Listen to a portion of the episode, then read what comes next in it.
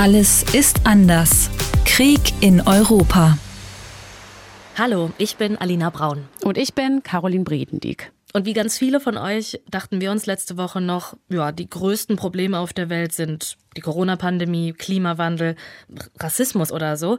Und dann kam der Donnerstag und damit der Krieg in der Ukraine. Und seitdem ist alles anders, fühlt sich alles anders an oder wie Außenministerin Annalena Baerbock sagt. Liebe Mitbürgerinnen und liebe Mitbürger, wir sind heute in einer anderen Welt aufgewacht. Mit diesem Podcast wollen wir Hintergrundwissen liefern zu dem Krieg in der Ukraine und dem Streit zwischen Russland und vielen westlichen Ländern. Und in der ersten Folge haben wir uns ja mit dem Präsidenten der Ukraine beschäftigt, mit Volodymyr Zelensky.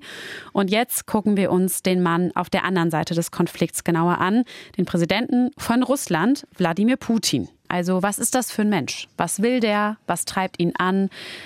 Kann überhaupt irgendjemand wirklich einschätzen, was er so denkt und äh, welches Image hat er beim russischen Volk? Also was sollen zum Beispiel diese ganzen oberkörperfreien Bilder von ihm? Und äh, müssen wir damit rechnen tatsächlich, dass Präsident Putin möglicherweise in diesem Krieg zu allem fähig ist? Diese und auch andere Fragen begleiten uns in dieser Folge von Alles ist anders, Krieg in Europa. Schön, dass ihr uns zuhört. Und noch kurz zu uns. Also mich kennt ihr schon aus Folge 1. Ich bin Caro Bredendieck. Ich bin Journalistin beim WDR und ich moderiere da unter anderem den Nachrichtenpodcast 630. Mich kennt ihr noch nicht. Ich bin Alina Braun. Zu meinem Hintergrund erstmal. Ich bin in Kasachstan geboren und meine Familie kam dann nach Deutschland, als ich vier war. Meine Mama ist Russlanddeutsche, klassisch Wolgadeutsche. Mein Vater ist komplett Russe, deswegen sage ich ganz oft, ähm, ich bin drei Viertel Russin oder ein Viertel Deutsche. Ähm, ich ja, tue mich da sehr schwer zu sagen, was ich wirklich bin, aber ich fühle mich sehr, sehr eng mit der russischen Kultur nach wie vor verbunden. Ich spreche auch Russisch, äh, kein perfektes. Meine Mutter nennt es immer Küchenrussisch. Ich kann was über Rezepte und so erzählen, so, so. aber schwer politisch diskutieren. Und ja, ähm, das Thema russische Politik war schon immer ein Streitthema bei uns in der Familie oft. Und jetzt ist es natürlich äh, sehr schwierig, darüber zu diskutieren. Ähm, genau, deswegen beschäftigt mich persönlich das Thema auch ganz arg. Und beruflich ganz kurz, ähm, ich habe sechs Jahre bei SWR Aktuell Radio moderiert, da auch den Podcast Infodate produziert und jetzt äh, produziere ich Filme für das SWR-Fernsehen. Und wer so in unserem Alter ist, also in Alinas und meinem Alter, zu unserer Generation gehört, der kennt Russland ja eigentlich gar nicht ohne Wladimir Putin. Ich mhm. finde es unvorstellbar, dass jemand anderes mal im Kreml gesessen haben soll, weil ich da einfach dieses feste Bild habe von diesem Mann in diesem Kreml. Ja, ja, das geht mir ganz genauso. Das ist schon krass. Seit 99 ist er fast durchgängig am Drücker. Also so zum Vergleich mal. 99 kam äh, Wer wird Millionär zum ersten Mal im deutschen Fernsehen. So lange ist er schon an der Macht. Und äh, ja, es ging los als Ministerpräsident, äh, dann Präsident und immer im Wechsel. Aber ja, die Macht, die wollte er nicht loslassen. Zwei Jahrzehnte lang zwei Jahrzehnte, in denen hat sich nicht nur die Welt ziemlich verändert, auch Russland und auch Wladimir Putin. Und wir dachten, wir starten mal mit einer kleinen Zeitreise. Also wir nehmen euch jetzt mal mit ins Jahr 2001 und stellt euch mal vor, vollbesetzter Bundestag, Plenarsaal ist voll, die Besuchertribünen sind auch pickepacke voll. Es ist alles da, was irgendwie Rang und Namen hat. Also Bundeskanzler Gerhard Schröder ist da, der damalige Bundespräsident Johannes Rau ist da und so weiter und so fort. Die ganze Politprominenz und mhm. dann äh, gibt es den Auftritt von einem 49 Jahre alten Wladimir Putin. Ich bin überzeugt, wir schlagen heute eine neue Seite in der Geschichte unserer bilateralen Beziehungen auf. Und wir leisten damit unseren gemeinsamen Beitrag zum Aufbau des europäischen Hauses. Zum Schluss will ich das sagen. Wir sind natürlich am Anfang des Aufbaus der demokratischen Gesellschaft und der Marktwirtschaft. Es gibt auf diesem Wege viele Hürden und Hindernisse, die wir zu überwinden haben. Aber abgesehen von den objektiven Problemen schlägt unter allem das starke, lebendige Herz Russlands, welches für vollwertige Zusammenarbeit und Partnerschaft geöffnet ist. Ja, und dann Standing Ovations und ich bekomme irgendwie echt Gänsehaut, wenn ich das höre, weil das Wahnsinn. so freundlich und offen klingt und er spricht da irgendwie Deutsch im Bundestag. Und irgendwie, ich weiß nicht, wie es dir ging, aber ich bin im nächsten Moment, nachdem ich das gehört habe, direkt traurig geworden, weil man sich natürlich schon fragt, was ist passiert seit diesem Tag in den vergangenen 20 Jahren. Ja, total. Also es klingt so freundlich und so zugewandt und ähm, ja, ich glaube, viele haben diese Sprechhaltung von Putin jetzt gar nicht von ihm erwartet. Und ja, er hat damals betont, äh, wie wichtig die Beziehungen zwischen Europa und den USA sind. Und was er vor allem betont hat, ist, dass man mit Russland zusammenarbeiten müsste und dass er dazu bereit sei. Mittlerweile klingt, was er sagt, natürlich jetzt gar nicht mehr nach Partnerschaft. Äh, stattdessen gibt es offene Drohungen. Zum Beispiel in seiner Rede, wahrscheinlich wird es äh, am Ende aller Tage eine historische und eine entscheidende Rede vielleicht auch von ihm gewesen sein, vom 24. Februar, also vergangenem Donnerstag, an dem dann unsere ganzen Timelines voll waren mit äh, dieser Eilmeldung, Angriffskrieg in der Ukraine geht los und da klang Putin dann so. Кто бы не пытался помешать нам, а тем более создать угрозы для нашей ja, das ist eine ganz krasse Drohung von ihm gewesen. Er sagt, egal wer sich uns in den Weg stellen wird oder zur Gefahr für unser Land und unser Volk wird, muss wissen, dass die Antwort Russlands sofort kommen wird und sie wird Konsequenzen haben, die sie in der ganzen Geschichte noch nicht gesehen haben. Also wirklich krasse, krasse Worte und eine ganz deutliche Drohung an die ganze Welt. Die Frage ist natürlich, war er ein anderer Mensch, damals 2001 im Bundestag und hat der Westen, sage ich jetzt mal, Putin zu dem Politiker gemacht, der er heute ist? Wurde er also irgendwie von allen in eine Ecke gedrängt? Mhm. Oder war er eigentlich immer schon so, wie er sich eben heute zeigt, nur dass er es halt am Anfang nicht so hat raushängen lassen? Das ist so die Frage, glaube ich, die jetzt alle gerade diskutieren. Ja, und vielleicht fangen wir einfach mal damit an, wie Putin sich selbst so nach außen darstellt, also wie er sich inszeniert, wie er halt mhm. wahrgenommen werden will. Eins steht fest, glaube ich. Ne? Also Putin legt schon ziemlich viel Wert drauf, so als dieser starke Mann wahrgenommen zu werden. ja. Äh, ich habe da direkt Bilder im Kopf. Äh, er, also oberkörperfrei bei allem, was man sich vorstellen kann, auf einem Pferd, beim Angeln. Ähm, also ständig, äh, also so viel nackte Brust habe ich bei Politikern selten gesehen. Auch beim Judo, ähm, da jetzt nicht oberkörperfrei, mit seinem schwarzen Gürtel präsentiert er sich dabei irgendwie. Und das ist natürlich was, was für uns total skurril ist in Deutschland. Ja, das muss man sich einfach mal vorstellen, wenn es sowas wirklich in Deutschland gäbe. Also jetzt ein Scholz, ein Lindner, ein mhm. Habeck, Tagesschau, Primetime, äh, Fotos von denen beim Campingurlaub oben ohne. Das ja. äh, wäre ja ein Skandal bei uns und alle würden sich schlapp lachen. Aber es ist halt wirklich anders in Russland, weil diese Fotos und diese Videos, die liefen in den Nachrichten, in der Primetime und das kam richtig gut an. Ähm, das ist einfach dieses stereotype Klischee eines Mannes, eines starken Mannes, das halt im russischen Raum noch krass präsent ist. Also dieses, hm. ein Mann muss stark sein, ein Mann muss sportlich sein, ein Mann muss in der Natur sein, Versorger, Beschützer, Stärke zeigen. Also diese ganzen Klischeevorstellungen. Und da hat sich Putin eben perfekt eingefügt in dieses Bild. Ja, und diese Bilder ähm, lässt er auch gezielt ja von sich machen, damit genau. die dann auch in den Nachrichten laufen, äh, muss man ja auch dazu sagen. Äh, mhm. Äh, witzig fand ich übrigens heute, dass ich gelesen habe, dass Putin tatsächlich 1,70 Meter groß ist, so nach dem Motto, ja. der stark und so. Ähm, bin ich tatsächlich größer als er. Also ich könnte neben ihm stehen und äh, ja, wäre größer als Putin.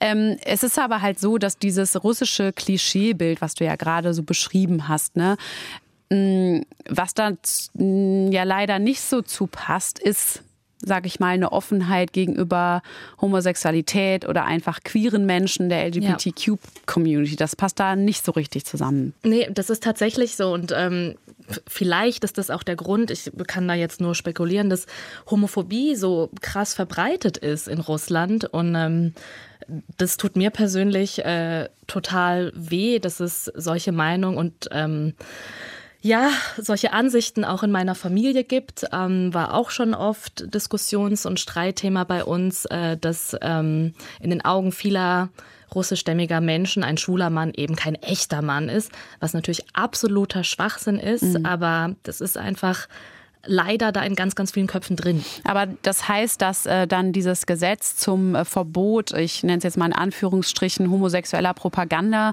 was dann äh, unter Putin auch erlassen wurde, dass das viele Russinnen und Russen gar nicht so aufgeregt hat. Ne? Also weil international war es ja. ein Riesending. Genau, nee, da war es kein so großer Skandal, ehrlich gesagt. Also da haben die Medien auch äh, klar die staatlichen Propagandamedien sowieso nicht, aber auch die restlichen Medien, das war einfach kein großes Thema. Ja, und Putin selbst äh, hat natürlich auch homophobe Ansichten, da macht er auch keinen großen Hehl draus. Aber in großen Teilen der Bevölkerung wird er dafür eben nicht kritisiert von seinem Tun, von seiner ganzen Ansprache her. Ne? Wir haben ihn jetzt schon zweimal gehört. Das ist ja ganz spannend, finde ich, bei ihm. Also er ist ja glaube ich, niemand, der irgendwie groß rumschreit oder emotionale Ausbrüche hat. Mhm. Teilweise, so gerade aus den letzten Wochen, könnte man ja auch fast sagen, es kippt so ein bisschen in so schon fast gruselig beherrschte, ja, so kalte, kalkulierte, ne? Ja, also für mich persönlich finde ich, das ist so eine sehr ruhige Art zu reden. Und du, du hast schon recht, dass es manchmal fast schon ein bisschen gruselig ruhig klingt, aber es ist eben ruhig. Und ähm, die russische Bevölkerung, die hat so viel durchmachen müssen nach dem Zerfall der Sowjetunion. Also es gab so viele turbulente Zeiten, so viel Aufruhr, so viel politische Machtwechsel. Und diese ruhige und bedachte, besonnene Art, die kommt da einfach wahnsinnig gut an. Also wenn man sich Straßenumfragen anschaut oder auch Fernsehbeiträge, da sagen ganz, ganz viele Russen immer, ja, der hat uns Stabilität und Ruhe gebracht. Aber was heißt das, also äh, Stärke und Stabilität gebracht? Was hat er denn genau gemacht? Also weil ich mich schon frage, warum ja offenbar zumindest eine sehr lange Zeit viele Russinnen Putin ja durchaus geliebt, verehrt oder auf jeden Fall irgendwie gemocht oder geschätzt haben. Ähm, also ist das dann einfach eine gut geschmierte Propagandamaschine oder hat er wirklich das Land verbessert? Ja, man muss sich da schon vor Augen halten, dass Russland nach dem Zerfall der Sowjetunion wirklich am Boden lag. Also pff, es gab äh, totales Chaos, dauernd wechselnde Regierungen, ja eben null Stabilität. Und ähm, was dann auch passiert ist, dass viele Oligarchen sich wirklich alles unter Nagel gerissen haben. Ähm, es gab keine staatlichen Organisationen, die mal eine Marktwirtschaft ins Laufen gebracht haben. Es gab einfach gar nichts. Mhm. Und ähm, ja, und die Familien, was ich auch von meiner Familie höre, kaum essen, nichts zu heizen, beruflich null Perspektive. Und dann kam Putin und hat ganz, ganz viele Firmen verstaatlicht, hat Arbeitsplätze geschaffen, hat ganz viel Geld in Infrastruktur gepumpt, die Renten aufgestockt und, und, und. Und den Leuten einfach wieder ein normales Leben beschert, mit was zu essen, mit Jobs, mit, ja, Stabilität ist da echt das große Wort. Ja, und er hat ja auch Russland sogar wieder auf die Weltbühne gebracht bei so, so Sachen wie äh, Sport, ne? Also äh, Olympia, äh, Fußball-WM war im Land. Ich meine, es ist beides so, oder zumindest Olympia im Nachhinein wegen der Dopingvorwürfe dann jetzt auch nochmal so ein bisschen negativ behaftet. Aber ähm, es ist ja schon so, dass er da äh, zwei Riesenevents ins Land geholt hat. Ja, voll. Und da muss man halt auch immer bedenken, dass die meisten Russen, vor allem die, die ich kenne, wahnsinnig stolz sind. Und nach dem Zerfall der Sowjetunion war es bei vielen auch so verletzter Stolz. Und plötzlich war man halt wieder auf der Weltbühne, man durfte mitreden. Und da haben auch viele gesagt, so, ja, okay, das war jetzt Putins Verdienst wie man Politik im Heimatland so wahrnimmt. Ne? Das unterscheidet sich ja oft, je nachdem, ob man da tatsächlich noch wohnt oder mhm. ausgewandert ist. Das kennen wir auch zum Beispiel von äh, Menschen mit türkischen Wurzeln. Du bist ja auch äh, eine Russlanddeutsche und man liest ja immer wieder, dass es in der russlanddeutschen Community ziemlich starke Befürworter von Putin gibt also vielleicht sogar noch, noch härtere Fans, sage ich jetzt mal, als es die in Russland selbst gibt. Warum ist das so? Ja, das habe ich mich selbst auch schon oft gefragt und da ähm, lange mit meiner Mutter drüber telefoniert gestern Abend ähm, und die hat mir eine relativ logische Erklärung gegeben. Also viele Russlanddeutsche, die hier leben, die leben in ziemlich guten Verhältnissen und die kriegen Probleme im Heimatland nicht wirklich mit. Und wenn sie dann mal die Verwandten besuchen, mal höchstens einmal im Jahr bei den meisten, die ich kenne, dann sah das für die so aus, okay, es geht wirtschaftlich jedes Jahr bergauf, ähm, es wird sauberer, es wird mehr gebaut, es wird schöner. Also mit jedem also, Sommerferienbesuch äh, wurde es irgendwie schicker. Ja, genau. Und dann fällt es halt mega leicht, so aus der Ferne zu sagen, ja, läuft doch alles super bei denen. Das steht also alles auf der Habenseite von Putin. Und man kann sich natürlich jetzt schon fragen, heißt das, dass der einfach nur missverstanden wird vom Westen? Also hm. vom, von, von den westlichen Ländern, von Europa, von den USA.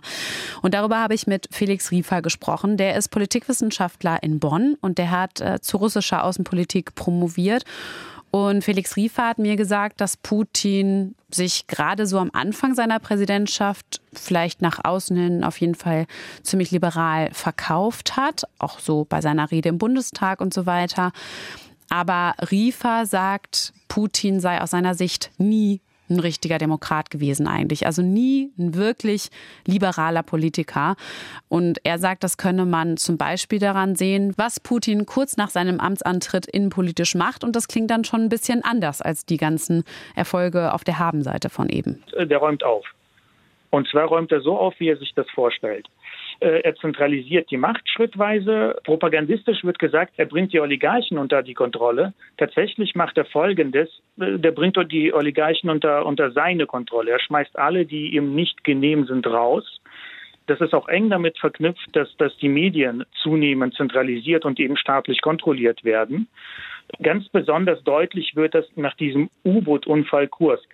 Und ich dann so beim Interview, okay, äh, U-Boot-Unfall Kursk, das habe ich jetzt irgendwie nicht so parat, äh, habe jetzt nicht russische Geschichte studiert.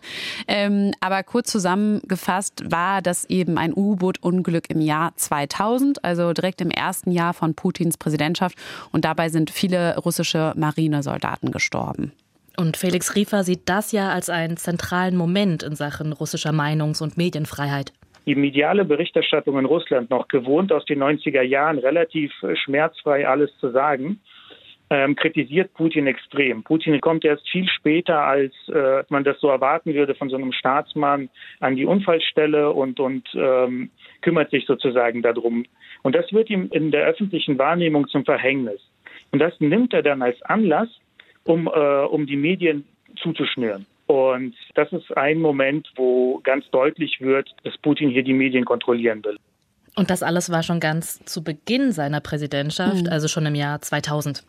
Und kurz danach ging es ja dann weltpolitisch richtig ab. Also 2001, wir erinnern uns, war ja tatsächlich eine ähnliche Endzeitstimmung, kann ja. man sagen, wie jetzt gerade. Ne? Mhm. 9-11 war da. Und ich erinnere mich noch, wie ich so mit meinem Opa vom Fernseher saß und der meinte, wart ab, das wird die Welt verändern. Und das hat es natürlich in vielerlei Hinsicht, aber auch speziell im Hinblick auf Putin ist das spannend. Ja, denn Putin, der hat 9-11 und diesen Krieg gegen Terror, den die Amerikaner damals so ausrufen, als Chance angesehen. Als Chance, Russland eben wieder als wirklich ernstzunehmenden Player in der Weltpolitik zu positionieren. So nach dem Motto, wir sind jetzt wieder wer, wir haben militärisch was anzubieten und wir haben auch Geheimdienstinfos. Aber dazu sagt Felix Riefer. Diese Annäherung und dieser Liberalismus und so weiter, das kippt bei Putin 2003, 2004. Zum einen, nachdem die Amerikaner selbst nicht rechtens den Irak einmarschieren. Und äh, für, für Russland, äh, für die Sowjetunion war, war der Nahe Osten ganz speziell die Beziehungen zu Saddam Hussein, aber auch später und auch zu Syrien ganz, ganz äh, zentral, sowohl für, das, für den Staat, aber auch ganz, äh, ganz zentral personell. Und das ist der erste Kippmoment für, für Putin, wo der merkt, okay, da kommen wir nicht mehr zusammen. Hm.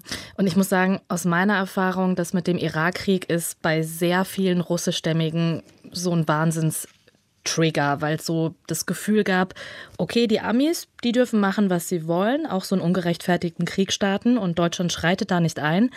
Aber bei allem, was Russland macht, da gibt es dann einen riesigen Aufschrei. Also das ist jetzt die Perspektive von vielen Leuten, mhm. nicht meine. Ähm, aber ich höre es halt immer wieder aus der Community. Und als das dann mit der Ukraine losging, da habe ich es dann natürlich noch öfter gehört. Und da kamen dann so Wörter hoch wie Doppelmoral, wie heuchlerisch und so weiter. Und äh, Putin, der sagt es in seinen Reden auch immer wieder, dass Russland ganz anders als die USA behandelt wird und dass das aus seiner Sicht einfach nicht fair sei. Nach dem Irakkrieg gibt es noch einige weitere Momente, Ereignisse, die einfach Schritt für Schritt dahin führen, wo wir jetzt sind. Also wir können ja auf gar keinen Fall alles erzählen. Ähm, nee. Diese Folge äh, dreht sich auch jetzt nicht um die Geschichte Russlands oder die Geschichte der NATO oder so weiter. Dazu machen wir vielleicht dann nochmal eine andere Folge. Aber natürlich hängt das alles mit der Person Putin zusammen. Und ein Moment, den man da auf jeden Fall nennen muss, der ist auch 2004, weil da bekommt die EU mehrere neue Mitgliedsländer im Osten von Europa, aber auch mhm. die NATO bekommt mehrere neue Mitgliedsländer im Osten Europa. Und die NATO, das ist ja dieses Sicherheitsbündnis, was besagt, wenn einer von uns angegriffen wird, dann kommen wir zu Hilfe. Dann ist das so, als würden wir angegriffen. Und das ist rund um Putin wohl eins der umstrittensten Themen. Ja, die große Frage ist natürlich, war das jetzt legitim, dass die NATO mittlerweile auch Nachbarländer von Russland als Mitglieder hat? Oder war das eine Provokation gegenüber Putin?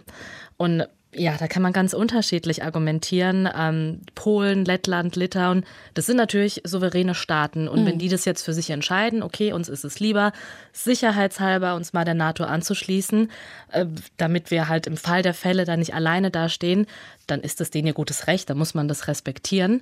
Und ähm, ja, vielleicht kann man es auch nachvollziehen, weil Russland ja schon mehrfach gezeigt hat, dass es sich nicht davor scheut, seine Truppen in den Einsatz zu schicken. Stichwort Georgien, Stichwort Syrien. Mhm. Also so ein gewisses Bedrohungsgefühl kann man da vielleicht schon nachvollziehen. Auf der anderen Seite kann man natürlich aber auch argumentieren, also war das 2004 wirklich notwendig? Also hat da irgendwer schon irgendwen bedroht oder hat erst dieser Schritt dass die Länder in die NATO gegangen sind, Putin überhaupt erst so aggro gemacht. Ne? Hm. Also er argumentiert im russischen Fernsehen jedenfalls folgendermaßen, und zwar äh, vor einigen Wochen erst. Was ist daran nicht zu verstehen? Stationieren wir etwa Raketen an den Grenzen zu den Vereinigten Staaten? Nein, es sind die USA, die mit ihren Raketen vor unserer Haustür stehen. Ist es wirklich übertrieben zu fordern, dass keine weiteren Angriffswaffen aufgestellt werden vor unserem Haus? Und was da vielleicht ganz wichtig ist zum Verstehen, was Putin auch immer und immer wieder sagt, ist, dass er darauf beharrt, dass Russland versprochen wurde, dass es keine NATO-Osterweiterung geben werde. Und er kommuniziert das immer so, dass er einfach angelogen wurde. Also er spricht ja auch oft von diesem Imperium der Lügen, das ist ja sein ganzes Narrativ. Und das spielt damit rein. Also es war ja tatsächlich so, dass der ehemalige deutsche Außenminister Hans-Dietrich Genscher 1990 mündlich gesagt hat, dass es keine NATO-Osterweiterung geben werde. Also mhm. es gibt eine Videoaufnahme, aber das wurde jetzt nie schriftlich in irgendeinem Vertrag oder so festgehalten. Und Putin stellte das dann so dar, als ob er betrogen wurde. Und das ist jetzt schon 30 Jahre her. Irgendwie ist es auch absurd, dass er sich da so dran aufhängt. Aber das ist einfach sein Narrativ und das muss man irgendwo auch kennenlernen, um ihn ja, zu verstehen. Ich glaube, man kann wahrscheinlich unterm Strich sagen, vieles bei Putin hat mit Stolz zu tun, mit Ehrgefühl, Voll. mit eben ja. so einem Machtanspruch. Ne? Mhm. Ähm, 2014 kurz nachdem Putin die Halbinsel Krim annektiert hat. Da äh, hält US-Präsident Obama eine Rede. Und da kann man schon sagen, darin demütigt er Putin indirekt, weil er Russland nicht als Weltmacht bezeichnet, sondern als Regionalmacht. Russia is a regional power that is threatening some of its immediate neighbors, not out of strength, but out of weakness. you know, we have considerable influence on our neighbors. We generally don't need to invade them in order to uh, have a strong cooperative relationship with them. Uh, the fact that Russia felt compelled to go in militarily indicates less influence, not more. Das war 2014 und überhaupt nach der äh, Annektierung der Krim war die Stimmung frostig. Das kann man, glaube ich, sagen. Es wurden ja viele Sanktionen gegen Russland verhängt. Das Verhältnis hat sich nicht gerade verbessert. Andererseits muss man aber auch gleichzeitig sagen, es gab schon weiterhin auch Zusammenarbeit, Dialog. Sieht man zum Beispiel auch an Projekten wie Nord Stream 2, äh, diese Gaspipeline, die dann halt von Russland nach Deutschland gebaut wurde. Ja. Ähm, und daran wurde ja sehr lange auch festgehalten eigentlich bis vor wenigen Tagen. Genau. Aber auch in der Zeit gab es immer wieder ziemlich krasse Negativschlagzeilen. Also ähm, Putin und Kreml-KritikerInnen äh, wurden verhaftet und es gab auch sogar Giftgasanschläge gegenüber ähm, Putin-KritikerInnen. Und das geht dann sogar so weit, dass der jetzige US-Präsident Biden vor ein paar Monaten in einem Fernsehinterview ungewöhnlich scharf sich äußert. Ähm, er wird mich von einem Journalisten äh, auf Putin angesprochen und der Journalist fragt Biden, ob er denken würde, dass Putin eigentlich ein Mörder sei. So you know Vladimir Putin, you think he's a killer? Mhm. I do. Ja, schon heftig. Also pff, auf jeden Fall eine Bezeichnung, die man normalerweise nicht hört zwischen Regierungschefinnen und Chefs. Also man kann da ganz klar sehen, dass sich schon viel verschoben hat international. Ja, also auch in, in seinem Land äh, hat sich, glaube ich, äh, in den letzten Tagen was verschoben. Aber in der Tat, also international wird ja jetzt gerade viel über ihn diskutiert. Und das geht ja auch so weit, dass tatsächlich teilweise jetzt darüber spekuliert wird, ob er einfach wahnsinnig geworden ist. Also mhm. ob er den Bezug zur Realität verloren hat. Ja, das habe ich jetzt ähm, in Medien auch schon öfter gelesen. Schlagzeilen wie Putin der Psychopath und solche Geschichten. Ähm, das finde ich persönlich schon total problematisch, ähm, über den Geisteszustand von einem Präsidenten zu urteilen. Ja, aus der Ferne. Und, ja, genau, aus der Ferne. Und das ist auch, ich weiß nicht, was das bringen soll. Das stachelt ja die Putin-Befürworter zusätzlich an, das ist klar. Und es ist auch ein bisschen kurz gedacht, also, dass der jetzt so heftig wurde, der Krieg. Ich denke, das hat alle schockiert. Ähm, meine Familie auch, aber viele Verwandte, die haben es tatsächlich kommen sehen und haben mir das auch im Winter schon kommuniziert, dass sie glauben, das wird in dem Krieg eskalieren, weil Putin immer wieder im Winter gesagt hat, wir werden die NATO nicht an unsere Grenze kommen lassen, vorher tun wir was dagegen. Ähm, natürlich ist das furchtbar und skrupellos, äh, was er da macht, aber ich persönlich würde mir jetzt nicht rausnehmen, ihn irgendwie verrückt zu nennen. Also ich glaube schon, das war kalkuliert. Aber dieser ganze Mythos und seine Person, die, der bleibt halt. Und es ist auf jeden Fall so, dass kann man sagen, viele JournalistInnen, und dazu zähle ich mich persönlich auch, und äh, PolitikerInnen viel Geld zahlen würden, um einfach zu sagen, okay, ich würde dem einfach gerne mal eine Minute lang in den Kopf gucken. Ja. Und es wird ja auch gefühlt, gerade jeder, der ihn irgendwie mal eine Stunde lang äh, irgendwo gesehen hat, äh, aus fünf Meter Entfernung, ja, der wird irgendwie gerade hektisch äh, befragt, ob man denn was zu seinem Charakter sagen könnte, ob man irgendwie die Privatperson Putin einschätzen äh, und beschreiben kann. Mhm. Was man auf jeden Fall weiß, ist, ist, dass er in St. Petersburg geboren wurde. Früher war das ja Leningrad. Ähm, er kam aus sehr armen Verhältnissen und äh, die Familie war auch in dieser Leningrader Blockade. Ähm, in dieser Zeit ist ein Bruder von ihm wohl gestorben. Ähm, ja, es gibt russische Reportagen und Filme über sein Leben im Staatsfernsehen. Da weiß ich jetzt natürlich, ob das alles so korrekt ist, aber da sieht man zum Beispiel Lehrerinnen, die dann solche Sachen sagen, wie dass er sehr frech und meinungsstark war, dass er sich wohl oft auf dem Schulhof geprügelt hat. Also das sind so Sachen, die über ihn erzählt werden. Und ja, er hat äh, sich als kleines Kind äh, wohl schon für das Thema Spionage begeistert, also da ganz viele Filme geguckt und äh, soll sich schon als Neunjähriger für den sowjetischen Geheimdienst beworben haben, also für den KGB. Ja, er hat dann aber wohl doch erst noch seinen Schulabschluss gemacht und Jura studiert und ist aber dann tatsächlich zum KGB gegangen. Ja. Und zum KGB muss man ja sagen, das ist keine harmlose Ermittlertruppe gewesen. Also der sowjetische Geheimdienst war absolut gefürchtet, nur um das äh, euch auch mal einzuordnen. Äh, und für diesen Job ist Putin dann tatsächlich ja nach Deutschland gekommen, in die DDR, nach Dresden. 85 äh, bis 1990 war er da. Äh, deswegen kann er überhaupt so gut Deutsch sprechen. Hm. Und er hat später auch gesagt mal, dass diese fünf Jahre in Dresden zu den schönsten in seinem Leben gehören würden. Also er hat da gelebt mit seiner damaligen Frau, seinen beiden Töchtern. Eine von beiden ist da sogar geboren worden. Ähm, was ich aber ganz interessant finde, ist, dass Putin ja schon seit vielen Jahren eigentlich gar nicht in offizieller weiblicher Begleitung auftritt. Also alle anderen mhm. äh, Staats- und Regierungschefs und Chefinnen äh, schleppen immer dann ihre EhepartnerInnen so mit äh, zu Empfängen und großen Gipfeln und so weiter. Putin ist immer da alleine. Aber es wird wild spekuliert, es wird wem er gerade spekuliert. was hat. Also in der Klatschpresse in Russland ist das ein Riesenthema. Wann immer eine Frau auch nur in seiner Nähe steht, ist das seine neue Freundin. Ja, weil er nämlich seit 2014 geschieden ist, also von der Mutter seiner Töchter, die sind nicht mehr zusammen. Ähm, aber wie du gerade gesagt hast, also es gibt äh, immer wieder Spekulationen und über auch übrigens darüber, ob er geliftet oder gebotoxt ist oder so, äh, weil sich sein Gesicht ja schon in den ganzen Jahren verändert hat. Also wenn man sich so alte Bilder von ihm anguckt, ähm, hat er sich schon geändert und jetzt nicht einfach im Sinne von, er ist älter geworden, sondern es, er sieht einfach irgendwie anders aus. Aber natürlich ist auch das äh, Spekulation. Ja, also was wir auf jeden Fall feststellen, ist, dass es so viele Wladimir Putins gibt, also so viele Rollen, die er spielt. Ähm, Putin der Vater, er hat zwei Töchter. Putin der Held im russischen Staatsfernsehen, Putin der kalte Stratege oder auch der verrückte Unberechenbare. Mhm. Das sind so viele Facetten und Seiten von ihm. Aber ich finde es so schwierig, diesen Mann, diese Person zu greifen. Also die Frage, wer ist Putin?